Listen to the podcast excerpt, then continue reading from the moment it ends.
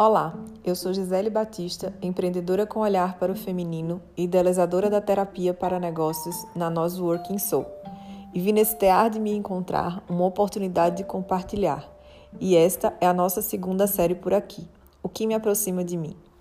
Nessa trilha desafiadora do feminino, quanto mais caminho, percebo que os equívocos que convocamos quando estamos desencontradas de nós mesmas são tão necessários para chegar no real encontro conosco. E lendo Brené Brown em um de seus livros, Desperto, o que nós sabemos tem importância, mas quem nós somos importa muito mais. Esse território é vasto e longe de mim alcançar todas as possibilidades, mas buscarei eleger algumas que podem te fornecer novas pistas até o centro de você mesma. E hoje vamos pincelar sobre erros. Recentemente, vendo comportamentos em outros e em mim, percebi o quanto o medo de errar nos paralisa e condiciona flagelos emocionais para se encaixar em padrões que nem nós mesmos aprovamos. Cartilhas de instruções que seguimos para não sermos ou parecermos inadequadas. Pactos que fizemos no passado com nosso eu de sermos melhores para preencher a expectativa de alguém. Nos sentirmos amados, amadas e assim nos permitindo um preço alto em forma de ansiedade, pânico e por aí vai.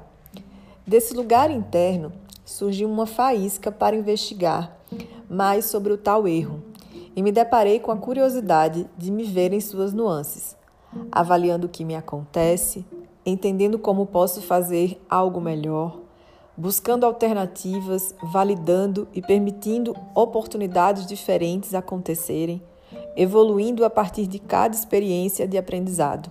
Ou seja, me identifiquei como uma trajetória de belos erros.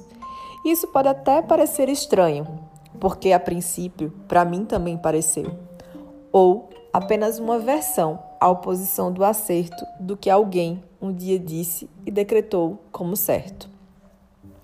Acredito que nesse lugar de desafiar os acertos impostos, e que fique claro que não estou falando de desrespeitar ao próximo.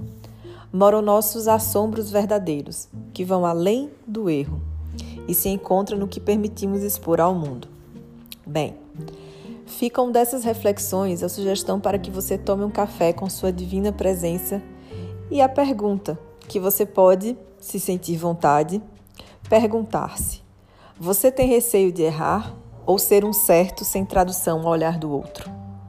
Bem, eu fico por aqui já pensando como podemos falar mais desse olhar do outro no próximo episódio, que nos, escravi nos escraviza em momentos diversos. Gratidão pela sua escuta generosa. Compartilhe esse sentir no coração e até breve.